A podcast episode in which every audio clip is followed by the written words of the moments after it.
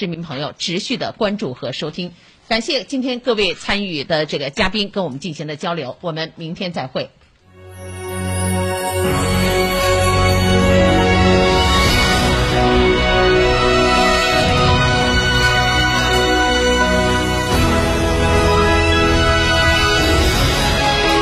成都的声音，FM 九九点八，成都电台新闻广播。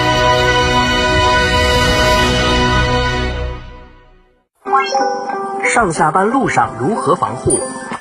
首选一次性医用口罩，并正确佩戴。建议步行、骑行或乘坐私家车、班车上班。如必须乘坐公共交通工具时，途中尽量避免用手触摸车上物品。下班时洗手后佩戴一次性医用口罩外出。回到家中摘掉口罩后，首先洗手消毒。手机和钥匙使用消毒湿巾或百分之七十五浓度酒精擦拭。普通市民将废弃口罩毁坏后投放到有害垃圾桶内。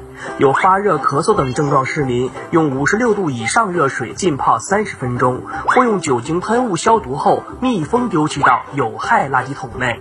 科学防控，战胜疫情。圆窝子老酒始于一九七八，三代人坚守，圆窝子每一滴都是十年以上。天台山圆窝子酒庄六幺七八七八八八六幺七八七八八八，圆窝子老酒。中国卫为中国加油，三大补贴，双重守护，万人暖春抢先购，首任车主发动机、变速器终身免费保修。嘉诚卫成都龙泉店六五零七六二二二，嘉诚卫成都金牛店六五幺七零零五二。在这非常时期，全国都在推进复工复产，很多企业资金周转困难。我们也想早点复工。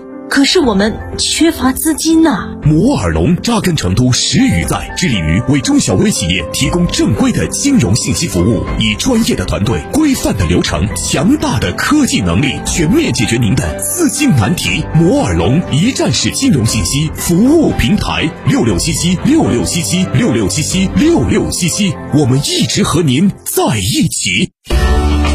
为深入开展送政策、帮企业送服务、解难题专项行动，切实帮助企业解难题、促发展，奋力夺取双胜利。市人社局联合成都新闻广播九九八新闻茶馆、成都人社民生热线节目，开通企业有问我来答特别节目，聚焦企业关注的就业、社保、劳动关系等问题，邀请专家进行。解读和答疑，复工复产路上，您的难题我们帮。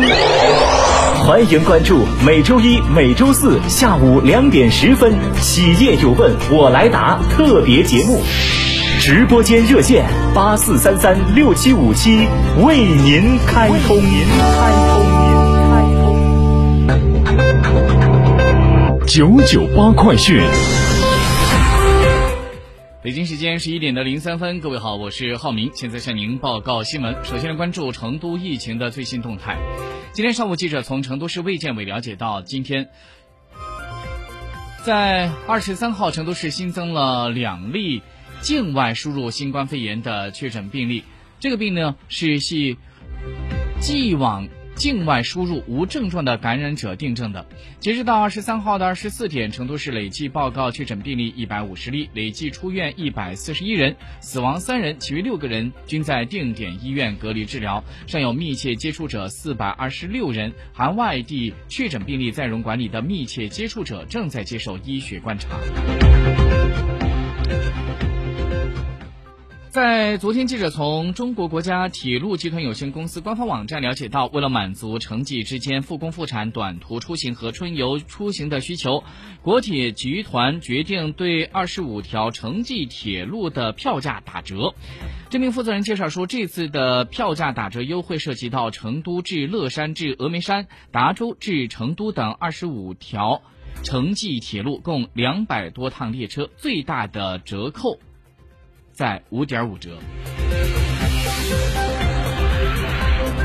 清明节临近了，如何做好疫情防控和群众的祭扫服务工作呢？就在昨天，记者从成都市成华区了解到，成华区按照省市相关要求，以“人孝四川绿色殡葬平安清明”为主题，采取线上和线下相结合，倡导环保文明的清明祭扫方式。尤其需要注意的是，线下祭扫需提前预约登记。三月二十一号起，群众可以通过四川省民政厅官网扫描清明祭奠二维码。四川民政发布微信公众号，点击“清明祭奠”菜单，或者是微信来搜索用户名“仁孝四川绿色祭奠”，进入“仁孝四川绿色祭奠”的微信小程序，选择申请网上纪念馆，通过网上祭奠平台寄托哀思，实现为逝者创建纪念馆、祭拜以及献花寄语悼念等多种功能。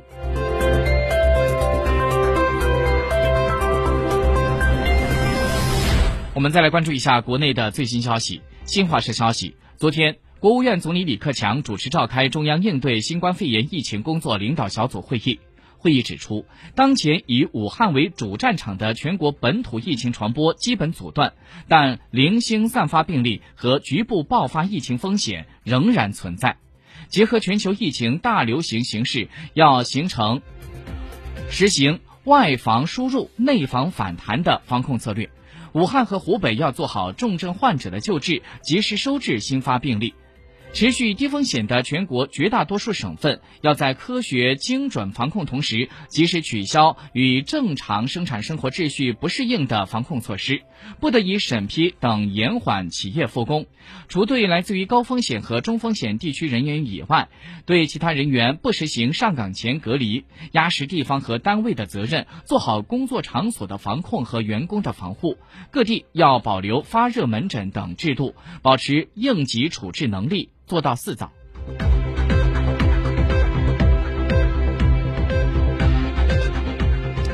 据人民日报今天发布的消息，国家中医药局的党组书记于艳红在昨天表示，社会各界认为中医药发挥了重要作用，成为了这次疫情防控的一大亮点。数据显示，全国新冠肺炎疫情确诊病例当中有四万七。有七万四千一百八十七人使用了中医药，占到了百分之九十一点五。其中，湖北省有六万一千四百四十九人使用了中医药，占比为百分之九十点六。临床疗效观察显示，中医药总有效率达百分之九十以上。中医药能够有效的缓解症状，能够减少轻型、普通型向重型发展，能够提高治愈率，降低病亡率，能够促进恢复期人群机体的康复。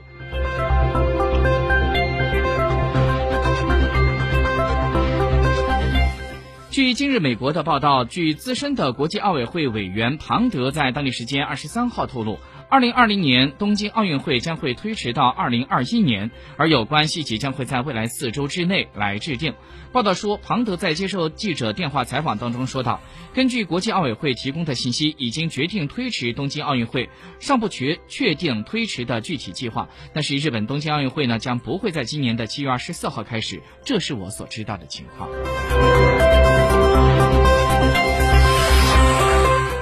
据美国有线电视新闻网刚刚发布的消息，当地时间二十三号晚上，美国奥委会首席执行官赫士兰德以及主席里昂，他表示，这个组织听取了美国国家队的运动员对二零二零年东京奥运会的担忧，说延期是最优的希望。